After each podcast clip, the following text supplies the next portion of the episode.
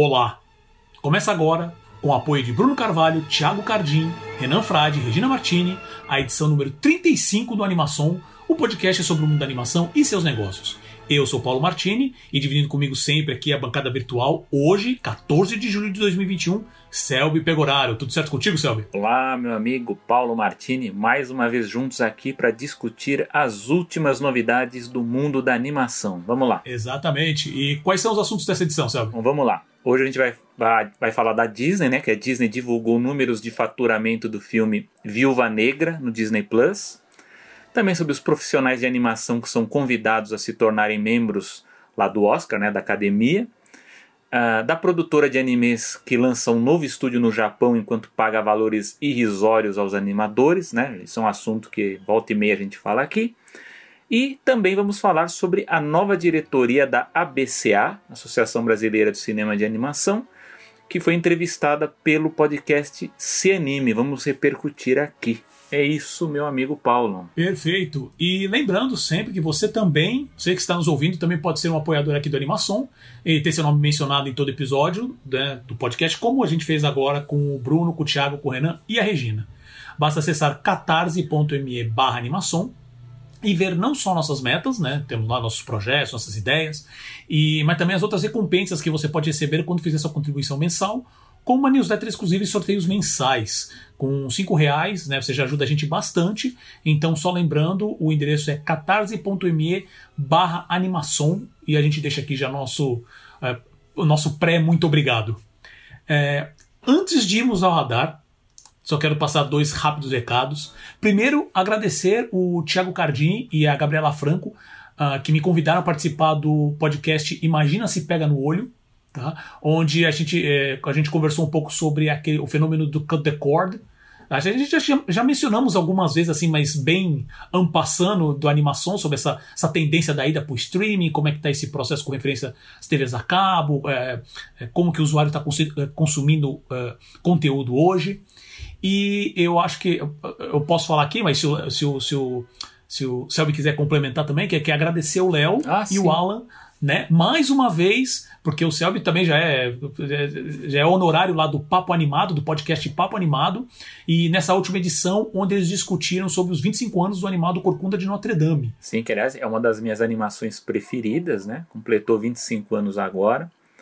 Foi muito legal a conversa, que é um, enfim, é um filme que tem muita coisa para para discutir e coincidiu também que eu acho que foi o site, inclusive, acho que foi o Deadline, não lembro qual, qual deles agora, que, que publicou uma história oral, né? Eles entrevistaram vários membros da produção do, do Corcunda de Notre Dame, e é aquela coisa bem legal que, que nós pesquisadores a gente sabe bem. Depois de 20 anos, todo mundo fala a verdade sobre o que aconteceu na, na história, né? Então, muita coisa que se desconfiava que tinha acontecido, aconteceu, né? Então, é, essa conversa no, no Papo Animado foi muito legal. Aliás, dar os parabéns ao Léo que o, o Planeta Disney, né? Que é um site que ele, ele fez faz por muito tempo, completou 19 anos, né? Até já tem gente no Twitter que tá colocando ele no bico do corvo, já não achava que tinha tanto Nossa. tempo assim, né? Mas completou 19 anos e, e o meu site, o, o Animedic, esse ano completa, completa 20 anos, né?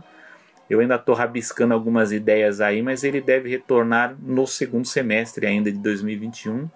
Vamos ver se a gente celebra esses 20 anos aí com, com conteúdo diferente aí para amplificar a discussão e o conteúdo de, sobre o tema no Brasil, né? Vamos lá, mas confiram essas, o, o podcast está bem legal essa conversa do, sobre o Corcunda de Notre Dame.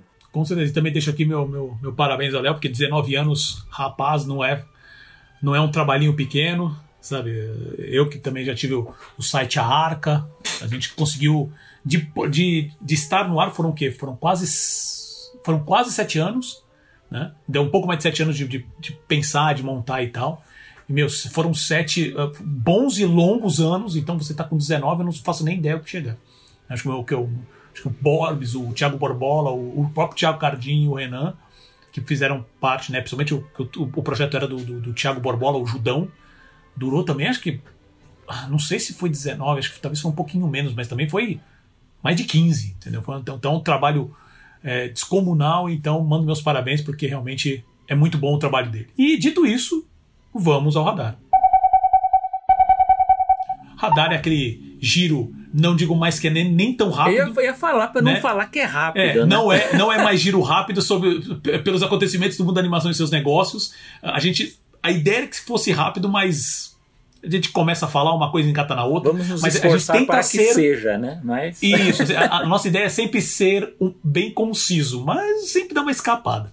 Então, sem mais delongas, ah, começamos com o primeiro radar, que é os números de faturamento do filme Viúva Negra no Disney Plus foram divulgados pela Disney, né? Que o filme foi lançado semana passada, né? Então, o- esse novo longa, né, do, do- do Marvel Cinematic Universe, ah, foi o primeiro da franquia a estrear simultaneamente nos cinemas nos Estados Unidos e no Disney Plus. Ah, e a informação mais importante divulgada, além dos 80 milhões de dólares de faturamento no fim de semana de estreia nos Estados Unidos, que são números mais do que excepcionais ah, ah, e que bateu todos os recordes desde o início da pandemia, né? Ah, sem falar também que eles faturaram 78 milhões de dólares eh, de mercados internacionais. O que mais impactou realmente foram os números referentes ao faturamento do Disney Plus, coisa que nenhum serviço de streaming fez até agora, incluindo a própria Disney. Né? Então, de acordo com, o- com o relatório, Viúva Negra trouxe 60 milhões de dólares globalmente, né? via Premier Access, que é onde os assinantes pagam por valor premium para assistir ao filme, além do valor da mensalidade. Ah, e por que, que isso é importante? Ah, eu e o Seb aqui já comentamos várias vezes né, sobre a falta de transparência com referência aos números dos serviços de streaming como um todo. né? Não é nem falta de transparência, na verdade, né? Tipo, não é divulgado de jeito nenhum. Ah, é, lembrando que nenhuma informação foi divulgada com referência, com referência ao Luca, ah, falando especificamente de animação, né? Ao Luca, ao Raya e, ao, o, e o último da, o dragão, né? Ah, desculpa, me embolei. Com referência ao Luca, referente ao Raya e o último dragão, com referência ao Soul e outros filmes da Disney, é, que não são animações como, por exemplo, o próprio Mulan ah, e o, o Cruella, né? Que saiu agora há pouco tempo. né? É, isso só para citar alguns exemplos, né? Que mostra que eles poderão tomar esse posicionamento de divulgar números só quando eles forem muito positivos e pela lógica que os exemplos dados acima não atingiram sequer as metas esperadas, basicamente bombaram, tá? Mas também que não será possível confirmar se esses números são realmente reais ou se poderão ser usados apenas para impulsionar vendas de um filme que esteja em baixa. Isso, é- isso é- é- essa parte do roteiro foi eu que escrevi. Ah, não dá para saber, mas abre a porta para esse tipo de interpretação também. né? É, isso sem falar é, que, que eles fizeram isso também comparando com os números da bilheteria, para mostrar assim, olha o quanto foi. Né? Ah, além disso, eu queria comentar aqui que eu, eu vi alguns comentários no, no Twitter né, do Pedro Estraza, que ele é o editor do Brainstorm 9 e do podcast Cine- Cinemático. É, ele disse no Twitter dele que esse movimento é, justamente seta esse precedente, né, onde todos os lançamentos a partir de agora terão essa expectativa e serão comparados entre si. E ele fez um comentário que eu também achei bem interessante, que agora o, o mercado pode esperar para ver o próximo grande lançamento da Disney, né, que é o, que é o live action Jungle Cruise, que é com o The Rock e com a Emily Blunt, que é baseado na atração dos parques da Disney lá do, do Magic Kingdom, né? Ah, como que isso vai ser tratado? Isto, eh, quer dizer, vai ser divulgado esse número ou não? né? E aí, no, no caso, voltando mais à animação, que seria com referência ao Encanto, que é o próximo longo animado da Disney, que vai ser lançado agora no fim do ano. Né? E só, só fazendo um último comentário, que é que saiu agora, alguns dias atrás, saiu o, o trailer do, do Red. Né? Turning Como é que Red. é? Crescer. É, é o Red, crescer, crescer é animal. Não, crescer é não, uma crescer fera. não. Crescer é uma fera. Também considerado pelo Twitter como um todo como o pior nome já dado para um filme da Disney.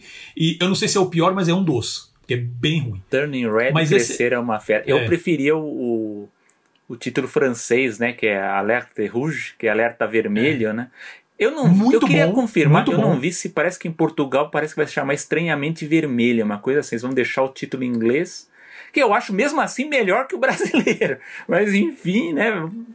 Título Brasil sempre se, eh, nos surpreende com esses títulos bizarros de e aquela insistência no subtítulo, né? Tem que ter um subtítulo os filmes também, né? Uma... Acho que essa daí, só fazendo um parênteses rápido, é mais por uma questão de, acho que de marca, de branding, porque ficar trocando o brand com nome para cada país é um complica um pouco mais. E, e- e pode ser que isso aconteça para países, por exemplo, da, da Ásia. É. né? Por causa da questão do, do, do, do, do- alfabeto e tudo mais. Mas aí pro resto, vai tudo como um só e vamos que vamos.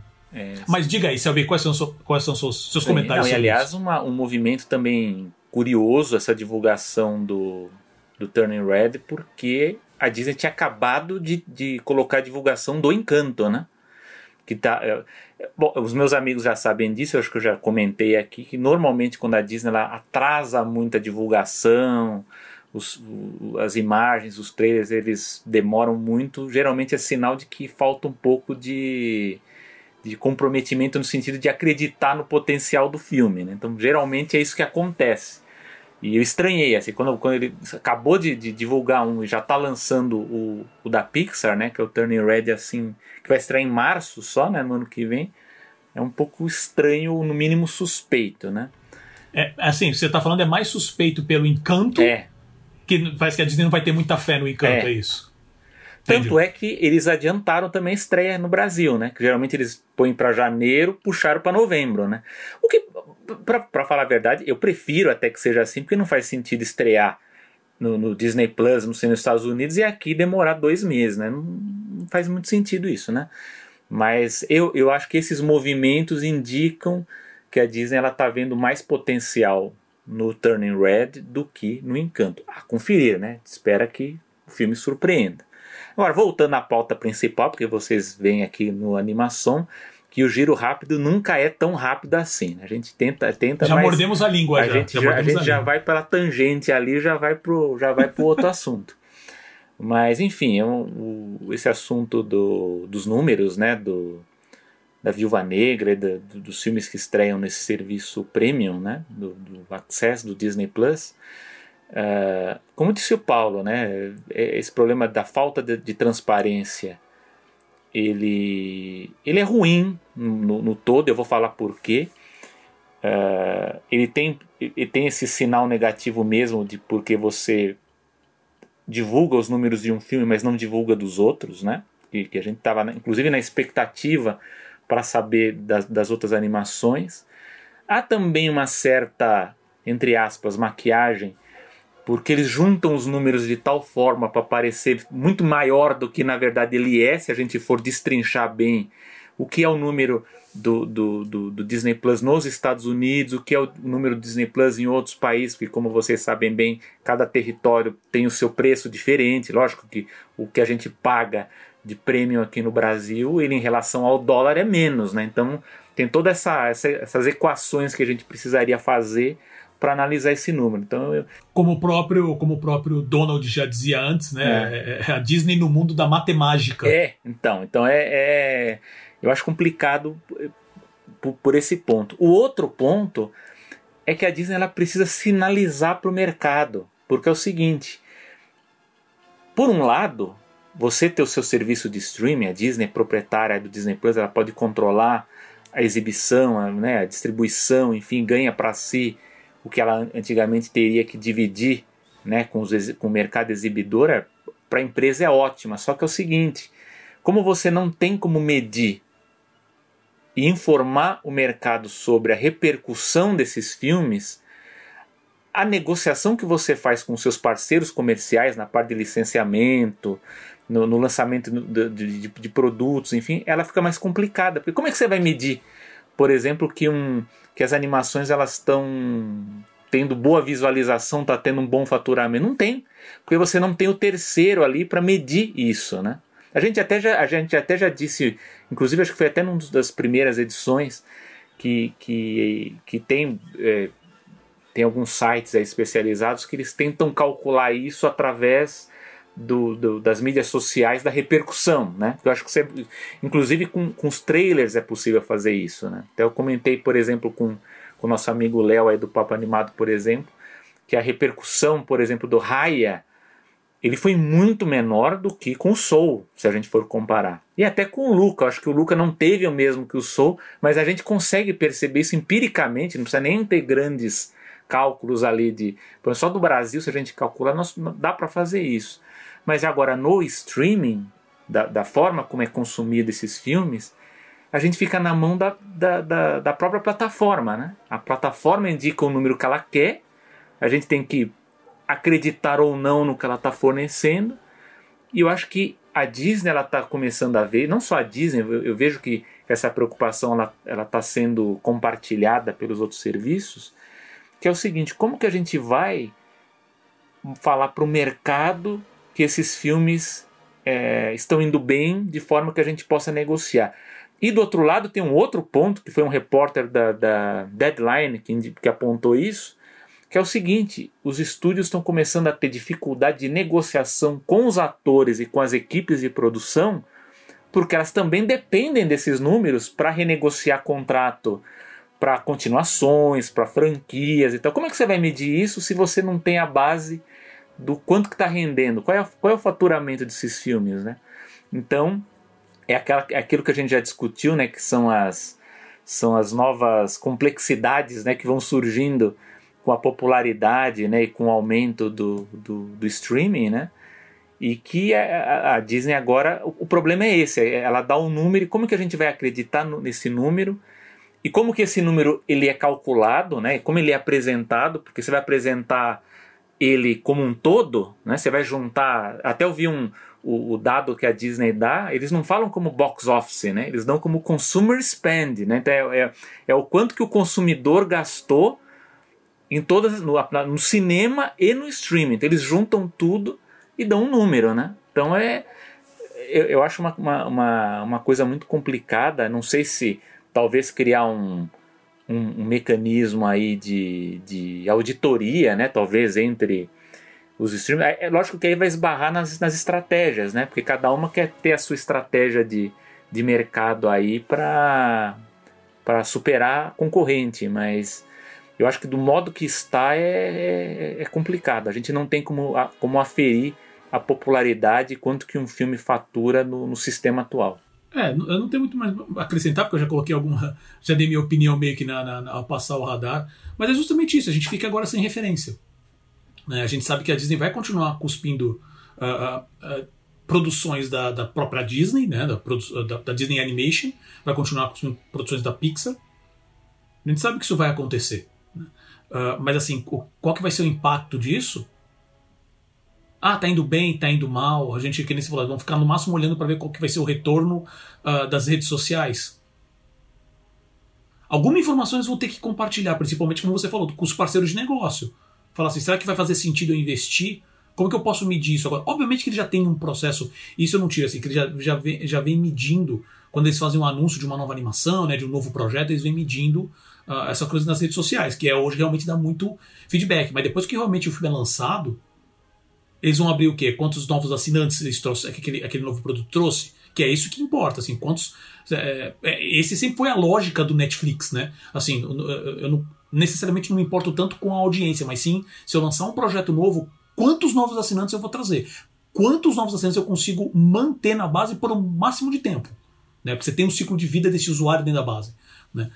O caso da Disney é uma coisa que, obviamente, que eles estão olhando isso, eles estão olhando a audiência, mas eles têm uma a batida muito forte na questão do licenciamento, eles conseguem medir por outras maneiras, então assim, os números para eles vão estar tá super claros.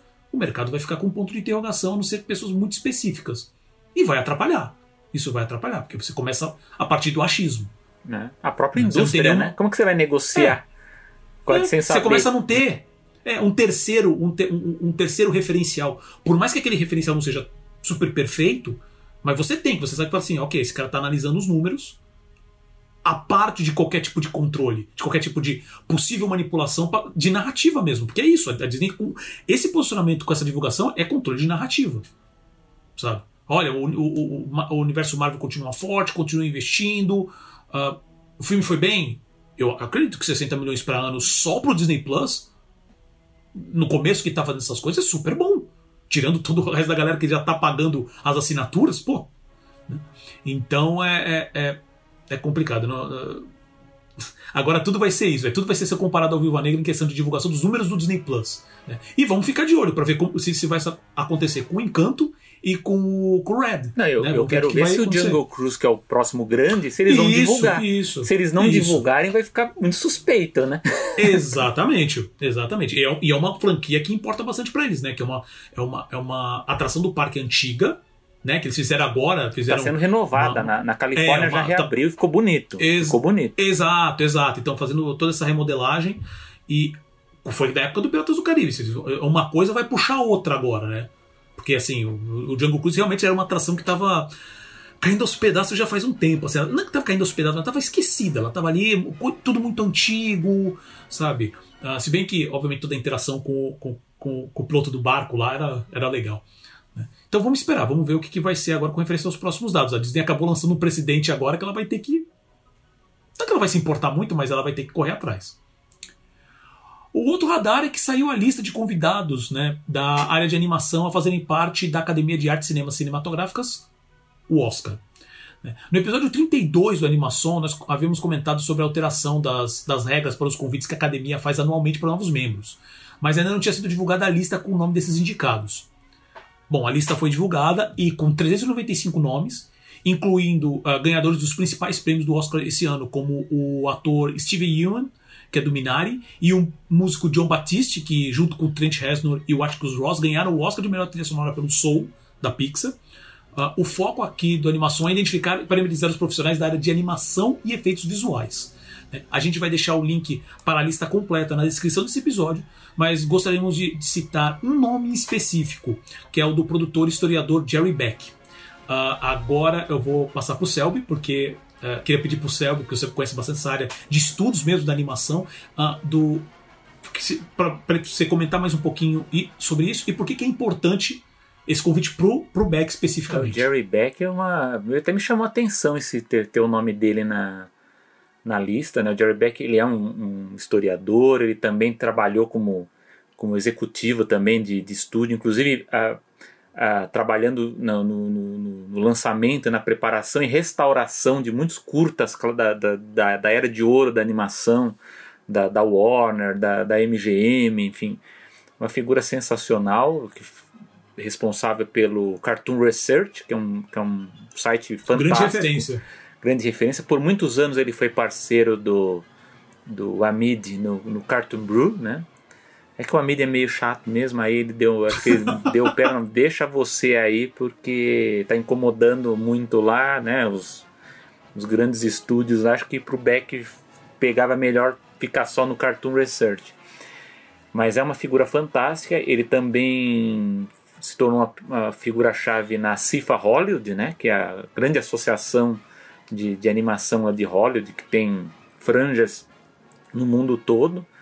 Então, é uma figura muito importante. Então, fico muito feliz que ele faça parte. Eu acho que, inclusive, uma, uma figura como ele, eh, se conseguir chegar aí no, no naquelas eleições para representantes né, do, do, do, dos braços aí da, das, das categorias, eu acho que ele seria um nome muito importante para tentar melhorar aquela questão que a gente fala sobre a, a escalação né, do dos filmes para pontuar lá, para acabar fi, indo para aquela lista final né, do, dos cinco indicados. Então é um nome muito importante. Agora, sobre a lista em geral, é, é interessante que a academia tem sempre essa discussão sobre diversidade, né, sobre né, ampliar o, o, o, o corpo de, de, eleitores além dos americanos tal, é sempre bom falar que a, a área de animação é, historicamente, é uma das mais diversas, né? Porque justamente como a categoria de curta ela é uma das mais abertas a produções autorais de outros países, então automaticamente é, é uma categoria que atrai mais convidados da Europa, da Ásia, daqui da, da, da América Latina, né? então tem todo um, um, histórico mesmo de diversidade que é muito bom. É, eu citei o, o, o Amid do Cartoon Brew, eu vi até uma crítica que, que rodou quando, quando lançou essa, essa lista sobre que, que parece que esse ano, no, você fazendo a conta, a representação do, dos convidados da Ásia teriam sido menores, né? especialmente da parte de, de, de animação, enfim. Mas acho o seguinte, é, é, é, o que eu falo, historicamente muita gente já foi convidada. Né? Eu acho assim também, eu acho que a, é, por um lado tem essa questão que eu acho que a academia ela está ela tá buscando nomes que se engajem mais no funcionamento da academia. Tem isso também. E o que acontece um pouco com os asiáticos, eu acho que é isso que eles estão tentando calcular melhor agora nos convites, é que muitos deles, inclusive por questões culturais mesmo, de trabalho, que eles são muito mais focados no, no trabalho, eles não têm tempo de se engajar no, no, nas atividades da academia. Eu dou um dos melhores exemplos disso é o próprio Miyazaki, que já recusou várias vezes participar. Inclusive, ele nem, ele nem esteve no, no, Oscar no ano que, que o Viagem de Chihiro recebeu o Oscar de melhor animação. Então, eles são convidados para participar da, da, da, das discussões, da, às vezes de cursos, inclusive de palestras tal, e, e pelo que eu sei assim do, da, da história, geralmente o pessoal do Japão, da Ásia, tende a não participar tanto, né? participa, ele, ele até já foi uma vez, o Miyazaki já foi uma vez, mas assim, no geral não costumam ir, mas para reforçar que, que a categoria de animação ela é historicamente uma das mais diversificadas, isso é muito importante ressaltar, mas uh, aqui do ponto de vista da, da, do Jerry Beck, né, que o Paulo destacou, eu acho importante que ele é um nome, ele é um nome assim que ele tem um, um, um, uma cabeça mais aberta para todas as áreas assim ligadas à animação. Então eu acho um nome muito importante. Eu espero que daqui a um tempo ele esteja engajado, digamos assim, na parte na parte que mexe mexe as peças lá dentro para ver se melhora as coisas, especialmente na categoria de longa de animação, nem tanta de curta, acho que a de longa é que precisa de pessoas como ele ali para dar, dar ideias melhores ali para o negócio funcionar melhor. Que a gente precisa ter diversidade na categoria de longa, né? Nos filmes. Perfeito, perfeito. É, é, esse é meu comentário também. Espero que ele realmente se torne uma figura bastante ativa e que ajude a mudar essa, essa, essa parte de como os filmes de animação são escolhidos e votados para que realmente mexa, que tenha realmente diversidade na, na, na, na para trazer realmente, como a gente comentou no, em, episódios passados sobre essa questão do Oscar ainda ser essa, essa vitrine para o mundo, para ser essa, como se fosse uma pequena curadoria, de apresentar animações diferentes mesmo. Principalmente na porque assim, os curtas realmente são sempre muito diversificados. Isso é uma coisa boa. Né? Agora, cara, a categoria de longa pelo amor de Deus, né? A gente já é. consegue até prever, né? Quais são. É, é, Você mesmo é, já A gente já falou, isso. a gente já falou, é. Sabe? Vai ter, provavelmente vai ter Luke Encanto e o. o uh, uh, e o. Como é que é? Os Mitchells. São, são três já de garantia. Os dois, os, os, outros dois não tenho certeza, mas. E a gente já sabe quais a empresa que vai levar nessa brincadeira. Né? E, então eu espero que ele ajude para realmente diversificar, principalmente a questão do, do longa-metragem. Concordo plenamente contigo. E o último radar de hoje é que a produtora de, uma produtora de animes lança novo estúdio, enquanto continua pagando salários irrisórios para os animadores no Japão. A produtora em questão é a MAPA, que é conhecida por animações como uh, Jujutsu Kaisen, e uh, ela produziu também a última temporada de Attack on Titan, e ela fez a, a, a minissérie que está no Netflix, que eu até. Uh, não é minha dica cultural, mas eu. Pode incluir como dica cultural, que é o Terror in Resonance, uh, que já é de 2015, já ela tá, ela, ela tá lá no Netflix, gente. Vocês podem uh, ver, porque é bem, bem legal. Acho que tem tipo, 9 a 10 episódios. Uh, é, então, a MAPA anunciou que vai abrir um novo estúdio de mais de 450 metros quadrados na área de Suginami, em Tóquio, é, devido ao aumento de novos projetos. Segundo a empresa, as novas instalações, que ficam em uma área que concentra 44% de todas as produtoras de animação de Tóquio, uh, estão sendo estruturadas para, aspas, melhorar o ambiente de trabalho. Uh, estranhamente, uma época onde faltam profissionais de animação para a quantidade de projetos que está tendo de maneira geral no Japão, tá? os animadores nunca receberam tão pouco. E isso, uh, essa questão coloca inclusive a Netflix na berlinda, por, uh, por, pois de acordo com o site Cartoon Brew, um produtor que trabalha para uma produção do Netflix no Estúdio Mapa reportou que a gigante do, do streaming sugeriu, e quando você fala sugeriu, você entende muito bem qual é o sentido do sugeriu, que o preço a ser negociado per cut, ou como eles recebem no Japão, né, o preço do Japão é que o, que o, que o animador recebe por cena, né, seja de 3.800 yen, que daria algo em torno de 34 dólares, ou 172 reais, né, com dólar de hoje, que está, pelo que eu vi, está é, tá em 5,08 reais. Uh, e que esse valor possa ser ainda menor para séries de TV. Tá? Uh, com essas acusações que foram lançadas nas redes sociais pelo animador Ipei Ichi, a produtora se viu forçada a emitir um comunicado onde afirma que toda essa discussão gerada por essas informações está distorcendo os fatos, mas que em nenhum momento ela negou as informações divulgadas. Essa é uma parte importante. E que os criadores, né, como eles mencionam, na verdade, todos os profissionais da cadeia de produção de animação, recebem de maneira justa de acordo com o budget das produções. Ah, e que também se opõe e condena esse tipo de vazamento de informações e que pretende tomar medidas legais. Uh, é, é, engraçado essas coisas. Lembrando que no ano passado a Netflix fechou parceria com o Estúdio Mapa e outras produtoras. Né? O serviço de streaming já lançou outras produções da Mapa como Kagegurui e Dororedoro. E isso foi pauta de discussão aqui no próprio na animação no episódio 21. Tá? E sobre a situação, a, a, a discussão do episódio 21 foi da parceria. Né? A gente falou, teve uma, uma sessão, um segmento especificamente falando dessa, da questão das parcerias, que ela fechou com mais dois estúdios japoneses e mais um sul-coreano. Né? E com referência a essa situação insalubres no Japão, uh, eu e o Seb já, com, já comentamos no episódio 27.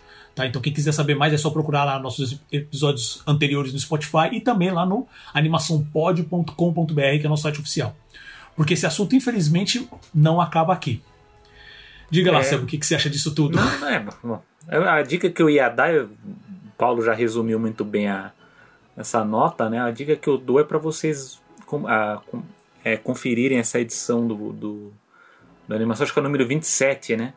Que a gente dedicou à animação japonesa, porque acho que a gente teve uma discussão bem longa sobre isso. Inclusive foi uma edição bem legal, assim, que recebi um feedback bem positivo de pessoas que não conheciam alguns detalhes sobre o Japão. Então, fica a dica aí para quem quer se aprofundar, conferir essa edição. Até para a gente não se aprofundar muito aqui no giro rápido, porque ele já está com mais de meia hora aqui quase. Vamos lá. Não, é isso, assim, é, é, de maneira geral, assim, continua. Uh, eu acho que é legal esse, esse último radar, porque ele vai dar, um, de uma certa maneira, um gancho, porque a gente vai falar do assunto principal, que é justamente isso, assim, o, Japão, sociedade super bem desenvolvida, com mercado de produção super bem montado e tal, ainda tem um problema sério com referência. A, isso é uma coisa que é até uma pauta de pesquisa para mim especificamente, né, para ver se há a questão do, do, dos sindicatos no Japão que, que atendem a classe de animação ou não. Porque com tudo isso, é, isso é uma discussão já de anos, tá? A gente está falando agora, dois, um ano e meio né, de, de animação, a gente já vem falando já do ano passado mesmo nessa questão, mas seja uma questão de anos que, o mercado, que, que, a, que a produção de animes realmente esgana a, o, o, os animadores em si. Você vê dubladores ganhando bem, licenciamento rolando absurdamente, executivos ganhando bem, a, a, a distribuição aumentando. Agora a gente já falou também várias vezes aqui na animação o quanto o mercado de anime está crescendo.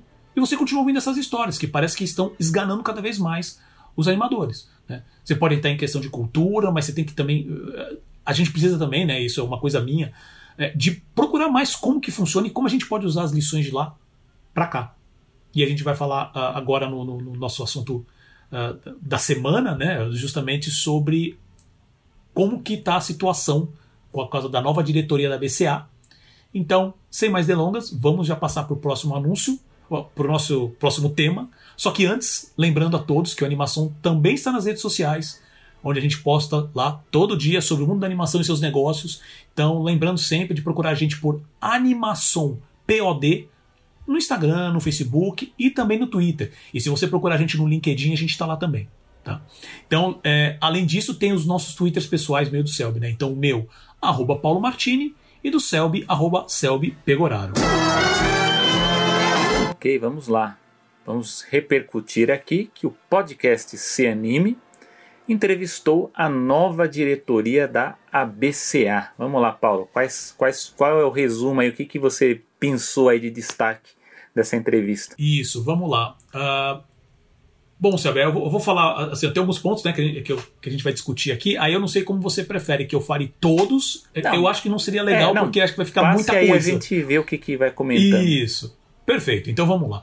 Então, assim, a nova diretoria da BCA, né, que é a Associação Brasileira do Sistema de Animação, ela tomou, uh, tomou posse em abril desse ano, e a nova presidente, que é a Nara Aragão, a diretora Raquel Fukuda e o tesoureiro Felipe Souza, eles foram entrevistados pelo Vinícius Bozo, do podcast Se Anime, uh, sobre os próximos dois anos dessa gestão.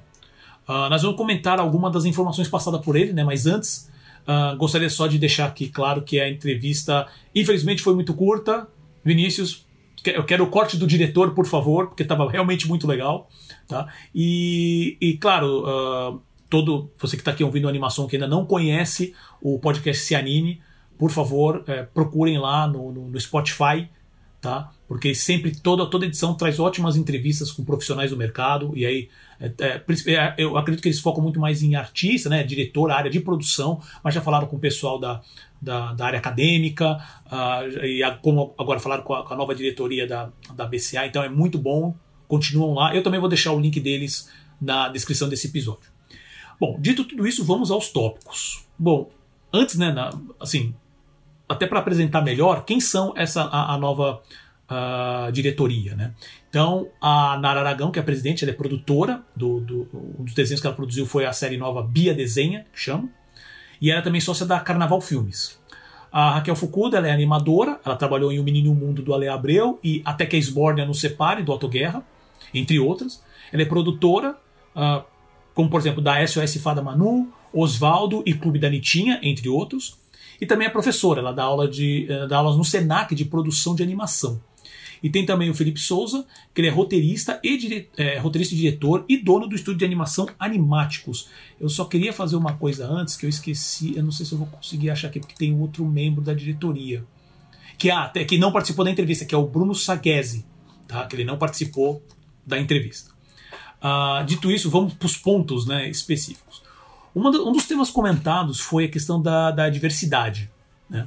Então, por exemplo, essa diretoria que é composta por pessoas de diversas partes do país, por exemplo, a Nara ela é de Recife, o Felipe é do Rio e a Raquel de São Paulo. E o, o, o quão importante é, é, esses diferentes pontos de vista pode ajudar a entender melhor o mercado e os profissionais. Aliás, esse, esse para mim eu acho que esse é um ponto muito importante, porque é, lógico, a gente sabe que, que há esse polo aí, esse, o eixo Rio-São Paulo, que é muito forte com, com, produção audiovisual, né? animação aí tá, a gente sabe muito bem disso, inclusive com a Animamundi, que é realizado na, nas duas capitais. É, porém, eu fico muito feliz de que nessa, nessa nova organização e na nova diretoria a gente tenha uma representante do Nordeste, porque, assim, pelo que eu percebo, assim, de novo, empiricamente, porque é o que a gente tem contato de vista né, do, do, do, dos eventos e das conversas. Mas o Nordeste ele está se pontuando como um grande polo de produção. Não é de hoje, já, já, tem, já tem alguns anos, né? Então é, eu acho importante que, que exista mesmo essa, essa diversificação, que a gente tenha representantes aqui de São Paulo e do Rio, mas também do Nordeste, né? Então muito legal que, que tenha representante do Recife, que é a Nara. Não, com certeza. Essa parte da, da diversidade, ela é importante. A gente já vem falando bastante disso, né? Uh, lembro do, dos episódios passados que você mencionou até a questão da Disney. Eu tô pegando agora um exemplo mais bem maior, né? Falando da Disney que já está olhando, todos os mercados vão começar a olhar para a África, né? Também. Uh, então, aqui é, é, importante. Não, não tem jeito assim. A gente precisa melhorar, a gente precisa ouvir uh, novas vozes, é, é, ter acesso a novas visões mesmo, sabe? Sair desse modelo. Uh, uh, essa é uma das coisas que eu tenho notado, pelo, pelo, menos nas últimas duas, três produções da própria Pixar, o quanto que eles estão variando o, o, o, os estilos, né? Olha como o próprio Luca como ele está bem diferente, toda a questão só, não só de character design, de, sabe, da produção como um todo, palheta de cores, do Luca, do Soul, né? Você tem, é, ainda que você pode falar que está dentro daquele mesmo padrão, a, a, eu estou vendo a, a, a, Pixar até trabalhando melhor essas, essas questões. Tem, por exemplo, a própria diretora, ah, que eu esqueci o nome dela agora, que é a diretora do Red, que ela dirigiu também aquele Curta Bal, que é muito, muito bom. Né? Então é, é uma, uma, uma ela, é asiática, né? Portanto, tem descendência asiática, agora eu não tenho 100% de certeza. E o filme ah, não se próprio... passa nos Estados Unidos, né? É em Toronto, né? No Canadá também tem, tem isso. Isso, é, isso é bem legal. Então, assim, isso eu achei uma coisa muito importante. É uma coisa que vai continuar acontecendo, mas isso eu acho um movimento muito bom, sabe? É, é, ver se isso vai ajudar também a, a, a, gente ter conteúdo novo. Que também é, sabe, não ter essa, essa mesma, o mesmo processo refugado né? Sempre. Então isso é muito legal. Uh, aí elas, eles também comentaram sobre ação. Né? A Nara menciona que não se deve esperar o melhor cenário para começar a agir, para começar a, a, a, forçar mudanças. Né? Uh, que a BCA hoje não é mesmo a, a, mesma associação de quando foi fundada, realmente não. A gente está no mercado hoje completamente diferente. Né? Uh, e eu achei isso alguma coisa interessante também, que a Raquel menciona a questão da gestão horizontal. Né? A divisão em grupos de trabalho para atacar diversos assuntos, mesmo com equipe reduzida. E, falar com, é, e também falar com outras entidades e associações, estabelecer laços e parcerias. Tá? Essa questão, só queria falar da questão do, do, horizontal, eu vejo como uma coisa boa, mas eu não sei se com uma equipe tão reduzida. É, o problema é esse, né? Porque né? esse é um histórico se, seria das o primeiro passo. É. Eu, eu acho, inclusive, maneira... que no começo deveria ter claro, realmente claro. um. Eles são em quatro, né? Pelo que eu entendi. Isso, a, isso. a diretoria, eu acho que uhum. eles até podem, talvez, criar dois, três polos aí, tentar, mas realmente eu acho com uma estrutura tão pequena, né? Você acaba pulverizando assim e as coisas não costumam render na, na, na velocidade e na força que a gente. Eu, eu, digo isso porque eu já participei de organizações com pouca gente, então, e quando a gente resolve pulverizar, né, enfrentar várias frentes, é complicado. Então, às vezes, talvez de início você focar em uma coisa só e depois, com associação, com serviço, com um, um programa de convencimento, você atrair mais gente para colaborar, aí talvez a coisa funcione. Perfeito, né? Então, assim, eu só fico preocupado com isso, mas de qualquer maneira eles falam questão de divisão de grupos de trabalho, eles é. até mencionam, né, quem vai cuidar de acervo e tal, então pode, pode, pode rodar, né? Uh, e essa questão também de, de falar com outras entidades e associações, né, que é a, é a, velha discussão do que fala assim, ah, ok, a BCA ela não é um, um, um sindicato, né? Então como falar com essas associa dessas associações, como é, como achar como você realmente nossa, tá, tá difícil de achar a palavra, ela assim, precisa encontrar sua identidade, essa é a verdade. Isso é outra coisa, isso é outra coisa, sem dúvida, sem dúvida. Isso, acho que a gente vai falar de, de outros pontos, desse ponto mais embaixo, mas é, é mais se, como, como, a, a, como é uma associação que não tem, às vezes, talvez um, um escopo, um, um, não consegue atingir a mesma coisa que um sindicato conseguiria atingir, como que ela conseguiria trabalhar então nesse, nesse contexto? Né? Então, você manter. Esse é um bom passo, já manter, voltar, é, ver como é que está a situação hoje com as outras entidades, como a SPCine, por exemplo, sabe? E como conversar, como ver de associações de outros, é, sindicatos de outras partes do país, como conversar e realmente fazer algo mais coeso e realmente partir para ação. Né? Isso eu acho uma coisa muito boa. Uh, tem alguns. Uh, falar de alguns desafios, isso eu achei bem interessante também. Uh, a baixa associação, se eu entendi bem o que foi falado no podcast, eu fiquei impressionado, tá? Que é, segundo o Felipe, é, tem 70, a BCA tem 70 associados hoje. Ela tem uma alta rotatividade, quer dizer, associados esquecem que estão associados, o associado entra, depois sai e sabe, fica rodando, depois volta e depois sai de novo. Né? E isso leva a algumas, uh, algumas perguntas, né, na minha visão, que é o seguinte: questão de uma percepção, uma questão da ótica sobre associação. Né? O que, que o profissional vê hoje como vantagem participar da BCA? E eu digo isso não necessariamente só o que ele pode ganhar diretamente. Então, por exemplo, ah, vou entrar na BCA porque eu sei que eles vão fazer um trabalho para melhorar meu salário, que isso é uma questão também com referência a sindicato, que é, que é outra história. Mas, independente, uh, o que, que, que, que movimentos que a BCA podem fazer de trazer mudanças para a área, ou mesmo discussões sobre o mercado? Né? Ah, ah, questões, estou falando aqui questão prática mesmo, né? E como fazer mudanças com referência a isso? Quer comentar sobre isso, Selby? Eu, eu ia fazer uma pergunta para você, aproveitando uhum. a conversa que a gente teve pré-gravação, uhum. que eu acho que seria legal você contar a sua experiência como associado, né? Porque era anual, ah, você tinha que, tinha que renovar. Como que era na sua época para a gente entender o funcionamento? Então, eu, eu, eu tô falando um pouco no, no, no, período, tá? Mas se eu não me engano, eu, eu, entrei como associado da BCA, foi entre 2007 e 2010, tá? Foi, eu, eu, eu fiquei no máximo um ano, tá? Que foi justamente esse caso. Quando eles estavam explicando isso no, no, no podcast, foi justamente esse caso. Eu associei, eu lembro de. O site em si mal era atualizado. Eu não lembro de receber e-mail. Né? Não lembro se tinha rede eh, alguma rede social na época, estamos falando 2007, 2010. E quando. Eu meio esqueci que eu era. Né? Não, tinha, não tinha esse engajamento, não tinha essa, essa coisa do, da, da, associação lidando com, com, os, com os usuários, né? com, com os associados. E quando chegou na renovação, eu falei: não vou. Né? Obviamente por N coisa. Eu falei assim: poxa, eu queria também acompanhar mais, mas eu também não estava acompanhando, eu não estava recebendo nenhum feedback da, do próprio ABCA, eu abri mão. Desde então, não me associei mais. Né? Então, quando, ele, quando eles comentam isso na, na, no, no, do podcast, eu falei assim: é, ok, eu passei por isso, já faz um tempo, mas eu passei por isso. Né? Então, uh, isso me leva também a um outro ponto, que assim, uh, como hoje, é, que, eu, que eu acho esse, esse, esse 70 uh, associados um número muito baixo. E conversando também com o Selby pré, ele, ele comentou que lembra de um tempo atrás, na verdade, estava na faixa, não sei quanto tempo agora, Selby, me corrija se estiver errado, mas estava na faixa dos 300. É, né? é bastante. Que também eu considero, é, que eu considero também um número é baixo, baixo, mas, poxa, é muito é, mais, né? É. né?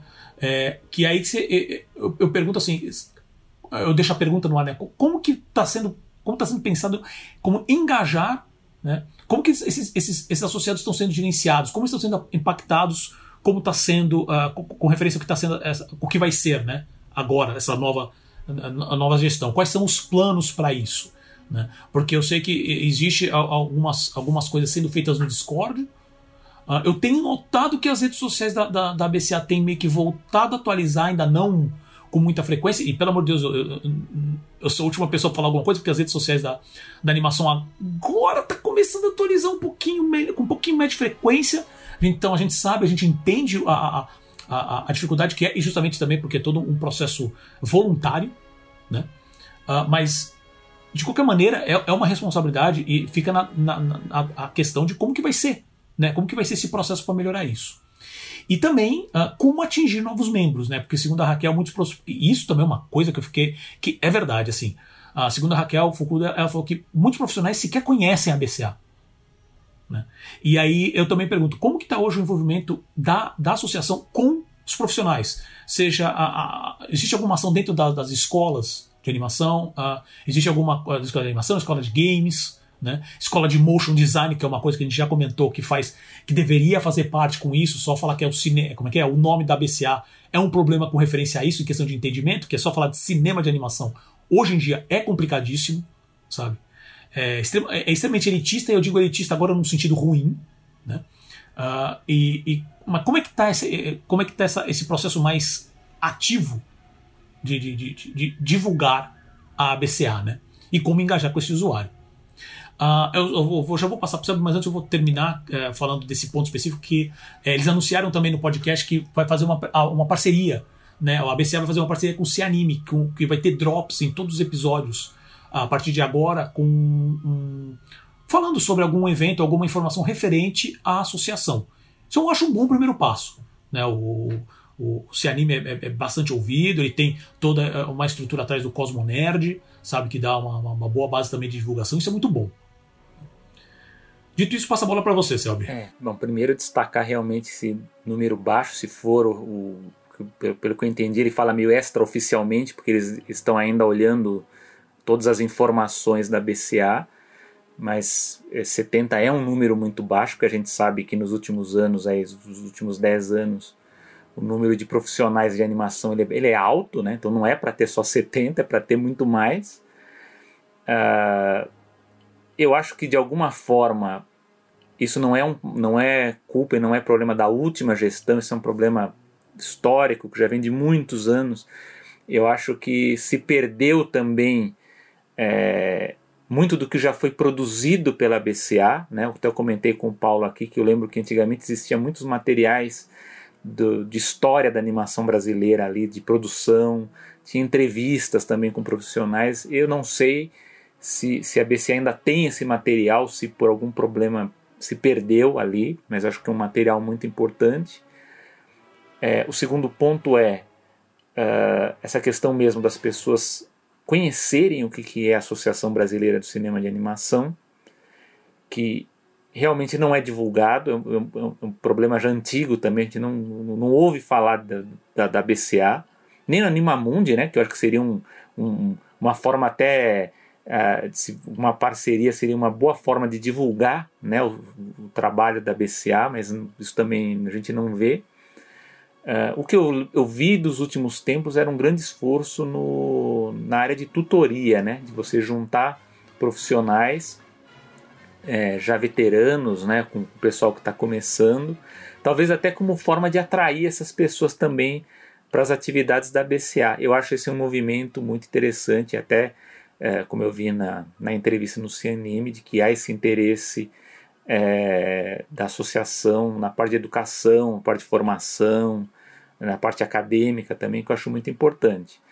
Mas aí entra no terceiro ponto, que foi o que o Paulo, foi a última parte do que o Paulo comentou, que era sobre o, é, o problema já tem um problema no nome ABCA, né? De, de Associação Brasileira do Cinema de Animação. A gente sabe que animação hoje não é só cinema, né? A animação ela está uh, em outros lugares, aí está no streaming, está na televisão, está no motion graphics, está no, nos videogames, está em, em, várias partes, aí, em vários campos.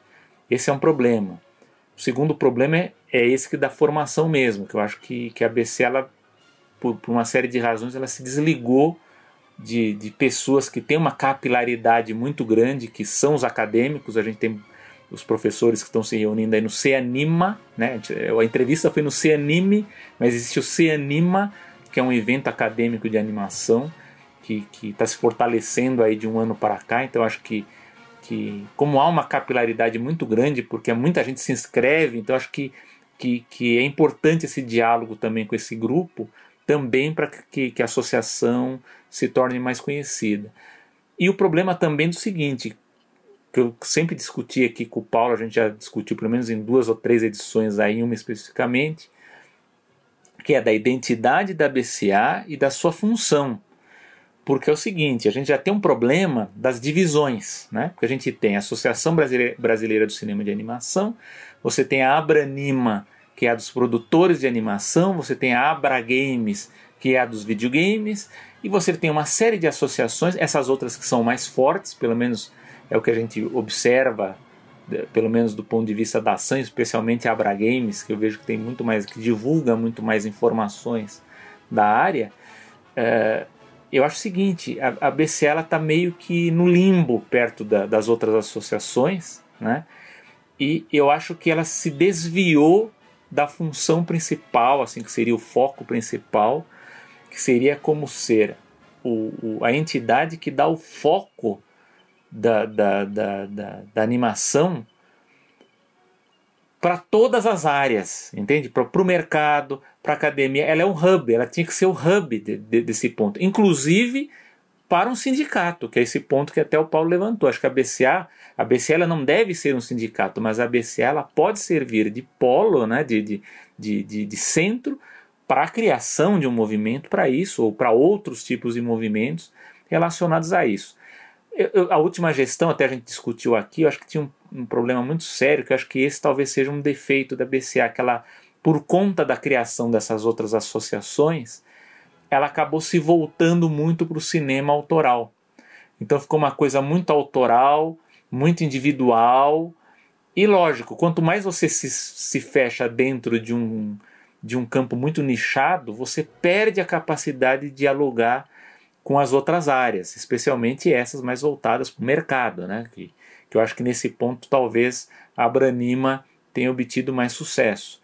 Mas uh, eu acho que o, o, o que daria certo para a BCA, e a gente sabe que é uma dificuldade porque a estrutura é muito pequena, né? são poucos membros, você teria que engajar mais pessoas para que outras partes aí dessa, dessa engrenagem funcionasse, é que ela se tornasse o mais próximo do que é uma CIFA Hollywood, né? da, da Associação de Animação lá de Hollywood, que ela congrega membros de várias áreas, que é o que eu estou falando aqui, que é da área que é o animador ali, que é, que é, o, que é o operário né, do, do da, da produção. Você tem o produtor, você tem o artista do storyboard, você tem a pessoa que trabalha nos efeitos visuais, no, do motion graphics, você tem a, a, a, a, parte dos executivos que trabalham com isso, né, não só produtores, mas de outras áreas de licenciamento que possam colaborar e também do mercado, além de, de, de, pessoas que possam colaborar, além da parte acadêmica,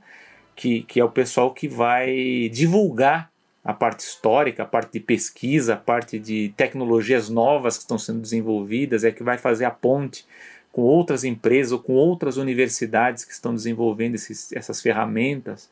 Isso é muito importante. Então eu acho que falta um pouco de, de divisão para saber que a BCA não deveria ser apenas uma associação para o animador e para o animador autoral. Eu acho que eh, teria que ser pensada como uma entidade voltada para a animação em geral.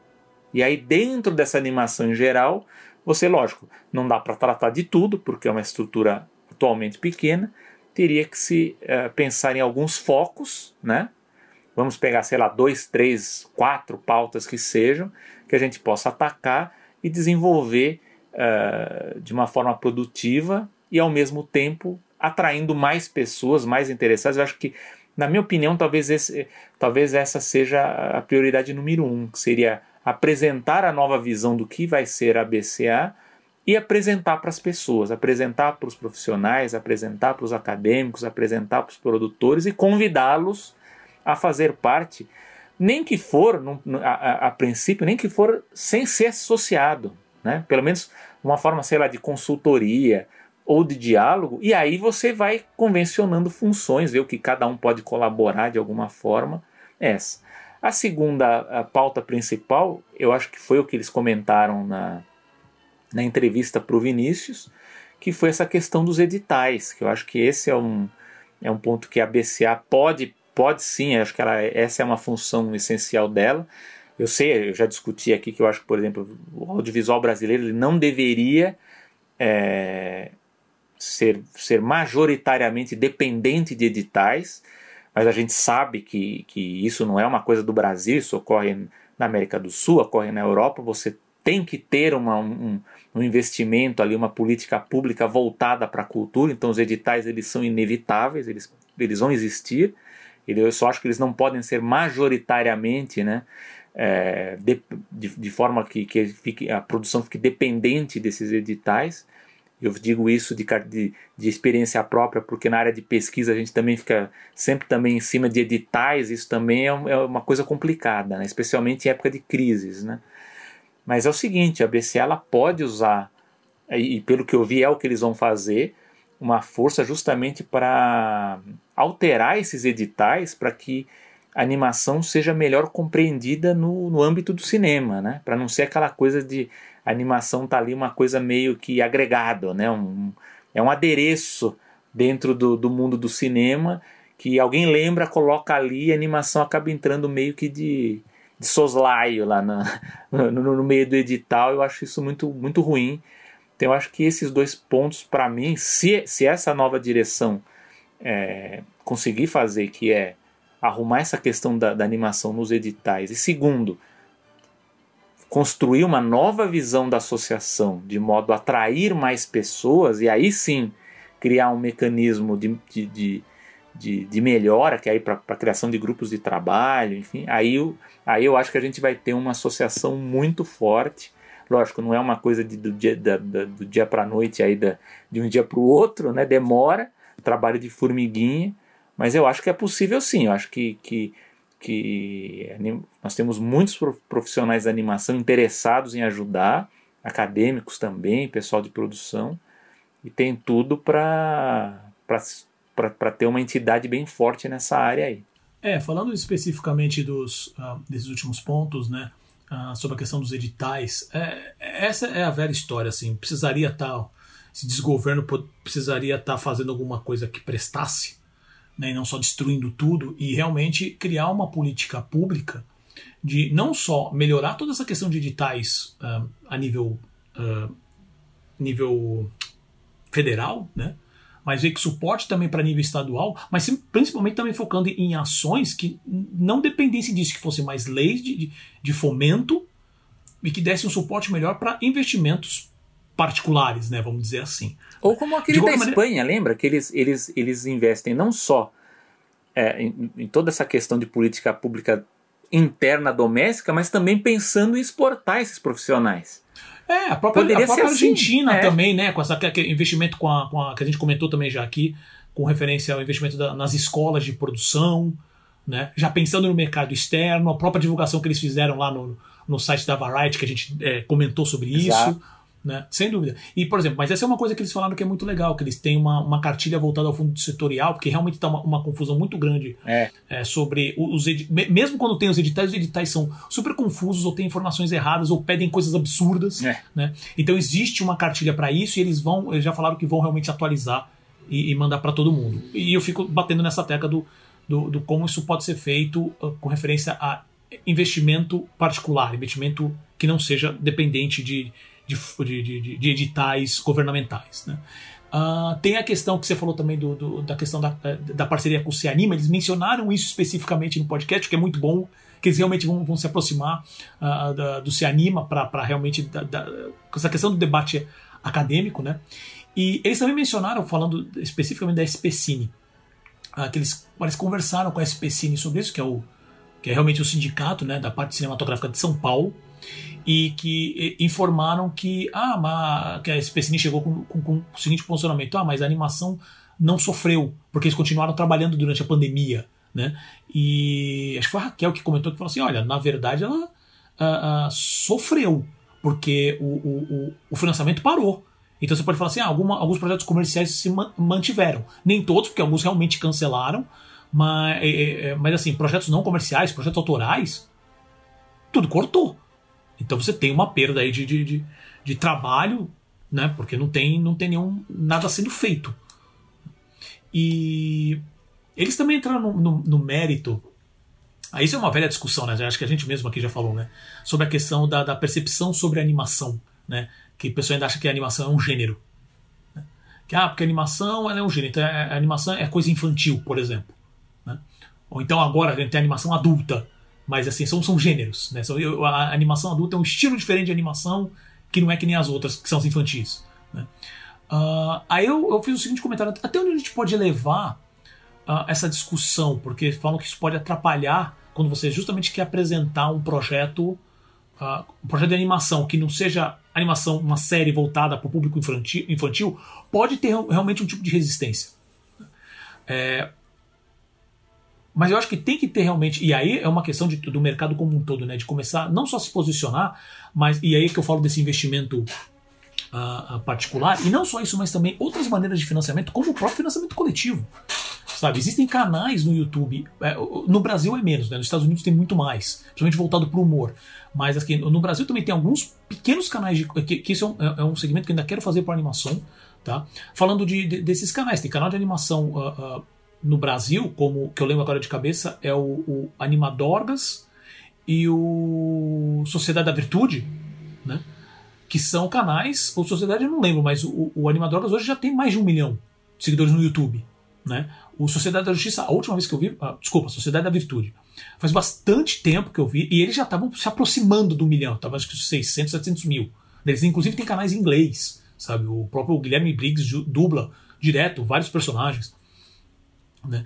E então, por exemplo, eu não, eu não lembro agora se eles têm financiamento coletivo, acho que não. Tá? Uh, acho que a Animadorgas tem Sociedade da Virtude, não. Mas como que poderia ajudar justamente nessa. Da, da, da, eu vejo, principalmente em grupos do Facebook, muito, muito estudante, muita, muito entusiasta querendo fazer animação e postando no YouTube. Né? Ainda sem estrutura, esses dois exemplos que eu dei é, é uma coisa mais estruturada, um produto final muito mais refinado, né? O Sociedade de Virtude especificamente bem mais refinado ainda, porque eles têm uma equipe trabalhando full time nisso. Uh, mas pensar em outras maneiras. E, e eu estou falando específico só de animação, mas que nem falou, você tem a questão do, do, do motion design, você tem a questão do, do uh, dos games, né? que, que aí também se ataca um modelo de negócio. O motion design é praticamente um, praticamente um work for hire, mas dá para fazer muita coisa. Né? Então, uh, eu acho que sabe, dar mais a cara para bater, a BCA seria bom nisso, de, de sabe, tentar fazer mais artigos, falar com mais veículos de imprensa, entrar mais em grupos de discussão, uh, ah, para realmente mostrar que assim, olha, animação não é só isso, animação não é só curta, animação não é só longa. Tá? Muitas outras coisas que podem ser feitas. Né? E mostrar que dá para fazer mais coisas, que tem acesso a muito mais coisas. O que, que você acha, Selby? É, bom, eu acompanhei essa, também essa discussão sobre velha, né? Essa coisa da animação se é gênero ou não, né? É... Bom, eu, eu, eu acho que isso aí tem um direcionamento. Eu acho que eu, eu, eu, eu sei para quem que tá essa, essa, essa discussão está sendo apontada. Porque é o seguinte, eu acho que uh, no passado longínquo, até eu não, não, não havia nascido ainda, a TV Cultura chegou a exibir um, ela tinha um acervo, infelizmente se perdeu em, em enchentes, acervos de curtas de animação do mundo inteiro. Né? Na época, um diretor lá da, da TV conseguiu nas embaixadas da, do Canadá os curtas do Norman McLaren, conseguiu no, no, no leste europeu de muitos países, da, da Iugoslávia, da República Tcheca, da Rússia também, também da França, da Itália, muitas produções. Ali começou um primeiro movimento para se mostrar a diversidade da animação. Porém, a gente sabe que a TV Cultura ela tem uma audiência baixa, uma audiência muito pequena.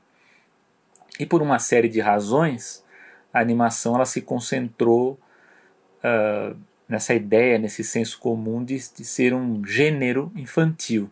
Né? Os dois principais motivos são a massificação da televisão é, como babá eletrônica, né? porque aí começou a se criar vários mecanismos para que os desenhos fossem controlados ali, mais censurados para esse público.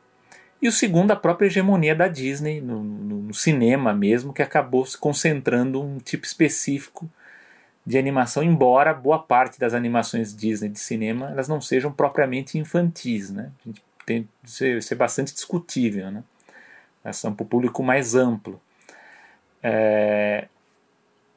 O que eu vejo é que o movimento para os profissionais da animação e para um público em geral mais entusiasta, essa visão de animação como gênero, ela foi fortemente alterada pelo Animamundi. É o que eu falo, a gente tem esses instrumentos que ajudam a gente a, mudar a percepção. Eu acho que o Animamundi ele foi muito importante para divulgar uma diversidade muito grande de animação no mundo, né? Às vezes as pessoas até reclamam, ah, mas por que não tem por que, que, eles não destacam mais as grandes produções? Eles invariavelmente até destacam, a gente até vê as, convidados da Disney, da, da DreamWorks, da Pixar, enfim.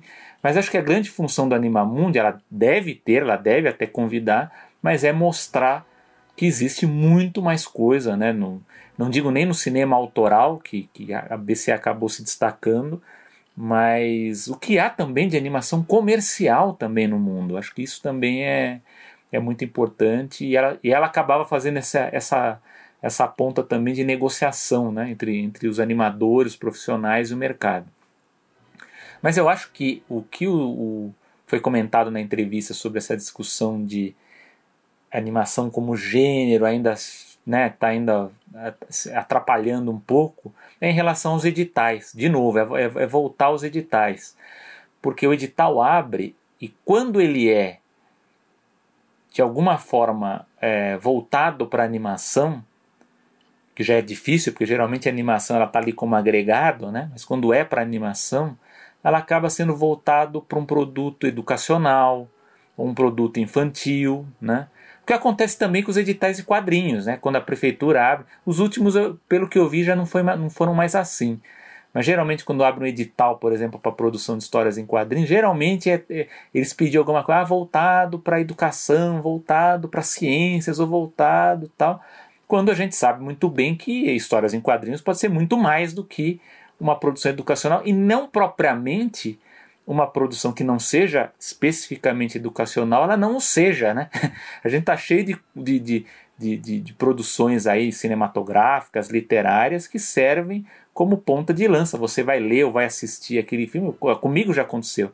Você vai assistir uma animação que é determinado tema e você vai buscar mais informações sobre ela. Então eu acho que aqui no, no, no caso da BCA, e, e, eu acho muito feliz que tenham comentado, acho que essa questão das cartilhas e da divulgação, é, eu acho que é muito voltada para, o, para, o, para os governos, né? não só o governo federal, mas para, para os governos estaduais também que lancem esse tipo de edital, que é entender que a animação não é só infantil e que não necessariamente deve ser só no aspecto educacional.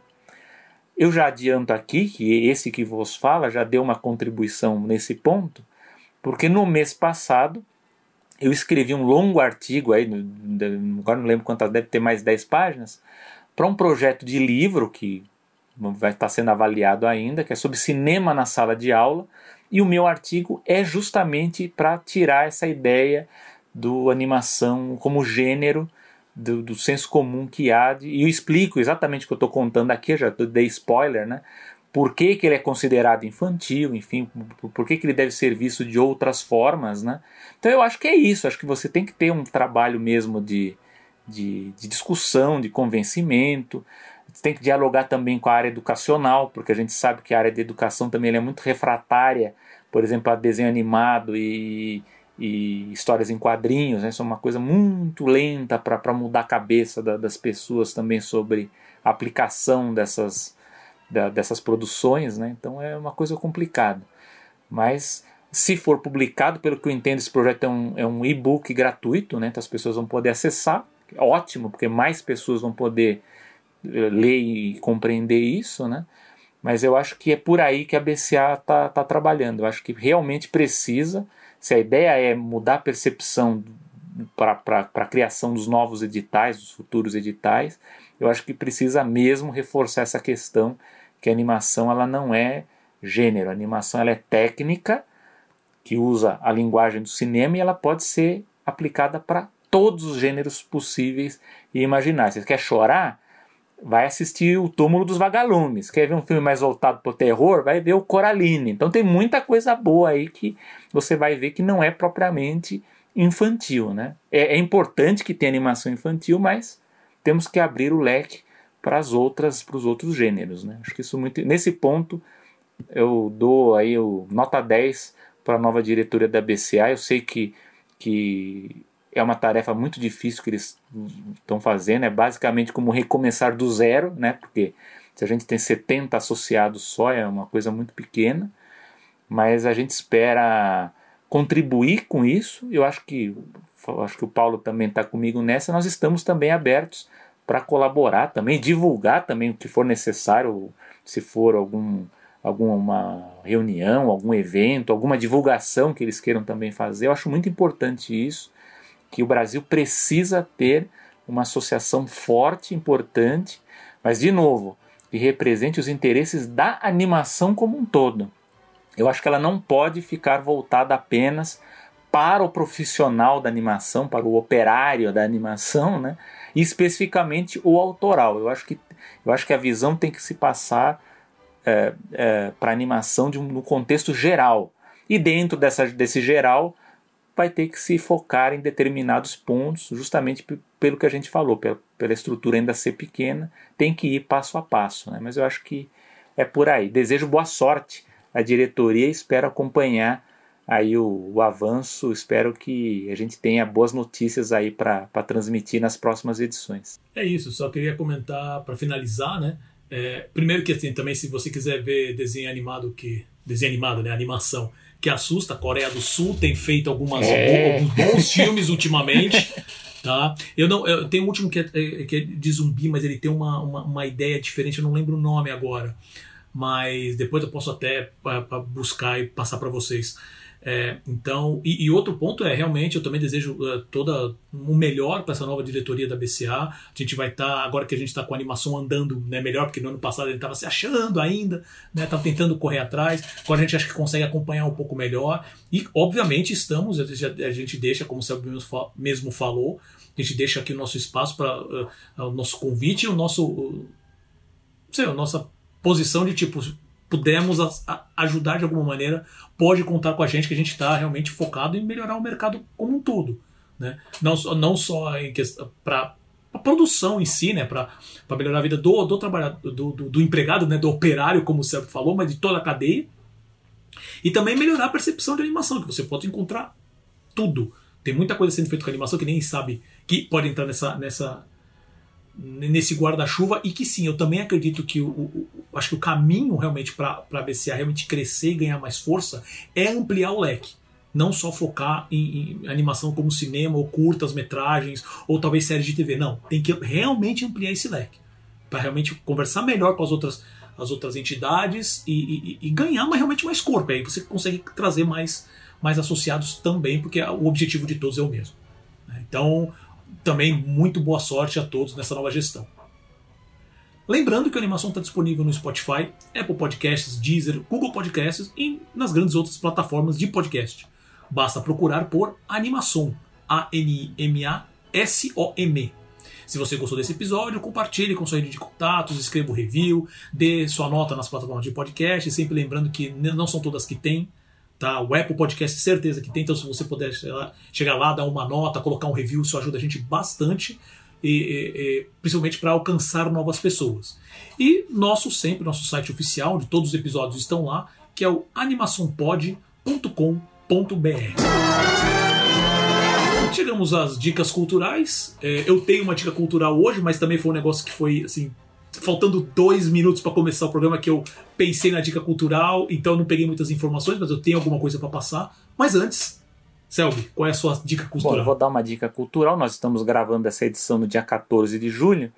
É, no dia 13 de julho do ano de 1984, estreou um filme chamado O Último Guerreiro das Estrelas, The Last Starfighter. E eu resolvi destacar, inclusive porque o, o animador Tom Cito destacou isso no, na, no perfil dele no Facebook. Ele é um filme pouco lembrado, né? Passado todos esses anos, as pessoas não lembram dele, mas ele é um filme pioneiro com o uso de efeitos visuais e animação gerada por computador, animação CGI. Então ele foi, ele foi pioneiro no sentido de substituir, no, no caso das espaçonaves, né, do, dos veículos que a gente vê no filme, o uso das miniaturas e dos modelos pela animação CGI. Lógico que a gente está falando de 1984, é uma coisa crua se comparado ao que foi feito 10, 15 anos depois, né? Mas mesmo assim é, um, é, é, é, ele é muito interessante, especialmente porque a gente sabe que naquela época para fazer qualquer coisa do computador era preciso um esforço hercúleo para fazer um negócio desses, né? Lógico que da, dessa época o mais conhecido é um filme que foi lançado um ano antes, que foi o Tron, né, de 1983, né? E que eu acho inclusive que ele acabou sendo mais lembrado, se tornou culto, inclusive. Eu, eu tenho a tese até que foi por conta até da própria ideia do filme em si, né? Que eu acho que, que, que acabou reforçando muito na memória afetiva. E a forma com que ele foi feito, né? Que eu acho que, que que combinou melhor né, o, a estética, né, a produção foi muito esperta na época, ela, ela sabia das limitações relacionadas ao computador, então ela, ela soube combinar bem ali o, o, que é o computador com o que é o efeito prático, com o que é a, o figurino, a iluminação, então ficou um negócio, tanto é que a gente vê coisas ali que tem coisas que não é computação e às vezes a gente acha que é, né? E, e isso é bem interessante, inclusive que na época é, muito de animação CGI, não, não, você não fazia a cor no computador, né? Você fazia só a grade, né? O, o, o a forma na, na, animação, computa, animação por computador, imprimia e coloria manualmente, né? Então é uma coisa bem assim, olhando para trás, né? Eu sei que muita gente bem, bem mais nova se impressiona como foi feito na época, né? Mas era tudo impresso e colorido à mão ali e aí depois era filmado, porque ainda não existia computador para renderizar né, do, da, da forma que a gente, vê hoje. Né? Isso na época, no meados dos anos 80, era feito com cenas muito curtas. Né?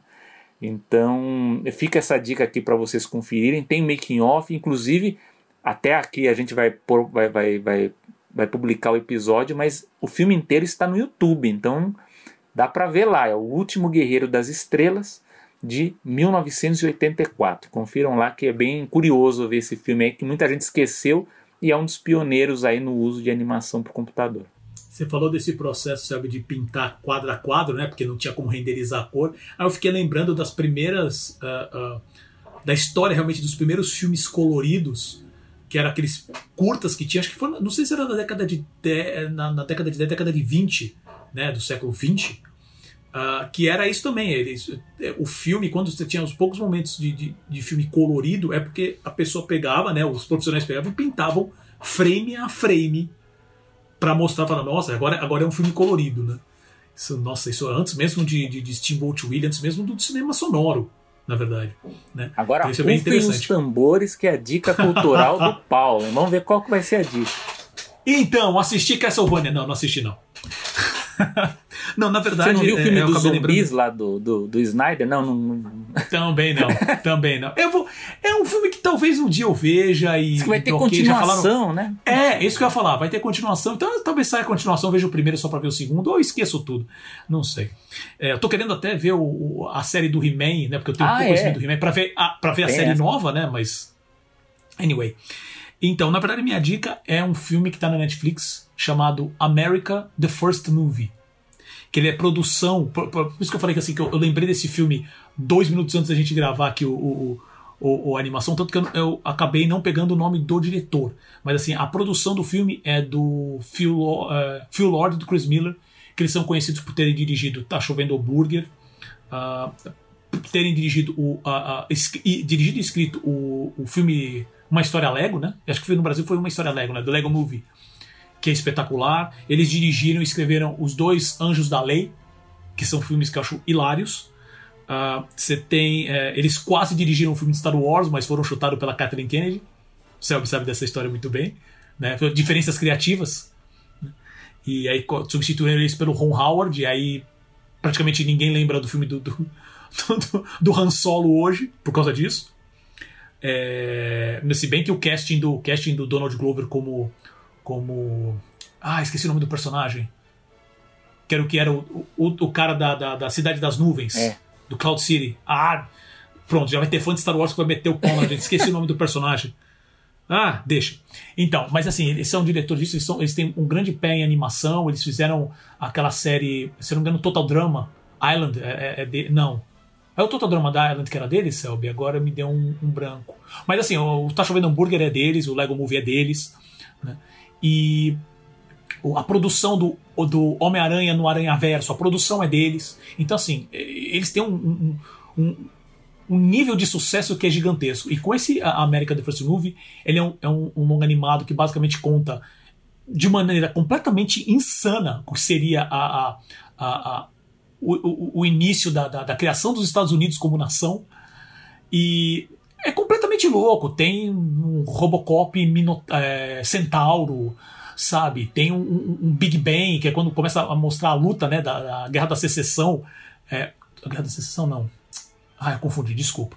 Que é a guerra justamente para ir contra a Inglaterra. Aí aparece um Paul Bunyan, que é o personagem clássico do, do- do- do- do- dos Estados Unidos, lutando contra o Big Bang, que é um tipo um Transformer. É, é zoeira, é pra ser uma puta zoeira. Eu gostei muito do estilo da animação, né? É, mas assim, eu, eu, aconselho vocês a verem, mas assim, é uma coisa muito baseada em história norte-americana. Tem muita piada que realmente passou pela minha cabeça. Mas é, acho que meu irmão disse assim: você acaba rindo na base da, da, da força, porque te- tem, umas, tem umas gags visuais que são muito boas. Né? Então é, eu aconselho, porque eu pessoalmente gostei bastante da, da, da ideia do roteiro. A caracterização do George Washington é espetacular, nada faz sentido nesse filme, sabe? Então, ah, esse é o meu conselho. Então, a, a- a minha dica cultural é o America the First Movie, que tá no Netflix, que é uma produção original do Netflix mesmo. E com isso chegamos ao fim de mais uma animação. Selby, meu amigo, algum comentário final? Sim, eu tenho um comentário final que é pra não deixar nenhum fã de Star Wars chateado ou querer nos cancelar. Você O pesquisou, né? personagem do Glover, eu fui atrás, é o Lando Calrissian, claro. que É o Lando original, Calrissian. É o Billy D. Williams no Retorno de Jedi, né? Então fica aqui, que aliás eu gosto Ah, é, muito do personagem. Aí, isso aí. Será que eu vou ser cancelado por ser, por ser mais fã de Star Trek do que de Star Wars? É. Porque isso também é uma, é uma puta briguinha besta da década de 80 e 90, gente. Vamos abrir mão, vai. Porque se for falar mesmo pra entrar no mérito mesmo, vamos ver. ah, como é que fala? O Battlestar Galactica Ah, de 2000 e pouco, que é do Ronald Moore, que do, é, que é- eu acho bom pra cacete. Pra mim é a minha série de ficção Legal. científica favorita, entendeu? Então, assim, vamos assistir Babylon 5, vamos assistir, sei lá, Space Above and Beyond, que eu lembrei da propaganda da, da Fox, da Ah, Você trocentos sabe milhões de uma anos série que é atrás. muito boa, que é bem legal, assim, tá- eu, de vez em quando passa de madrugada, né? Porque eu viro à noite. É o Star Trek e o New Generation, né? Aquela do- dos anos muito Uhum. Nossa, boa nova geração, gosto muito. Pô, Muito gosto bom. muito. Muito bom mesmo. Ah, a nova mesmo que tá rolando, no, no- que é, hoje tá aqui no, no Netflix, né, que é a Discovery. É. Discovery eu acho muito boa. Então, dito É isso, isso. Agradecimentos ao sempre Gustavo Pinheiro, responsável pela edição e design aqui do Animação, aos nossos apoiadores, o Bruno Carvalho, Thiago Cardim, Renan Frade e Regina Martini, a você sempre que nos ouve, nos prestigia, né? e também ao meu amigo, bancada Selby Pegoraro. Eu sou o Paulo Martini. E eu sou o Selby Pegoraro. E vemos vocês todos no próximo episódio. Isso é tudo, pessoal. Até a próxima.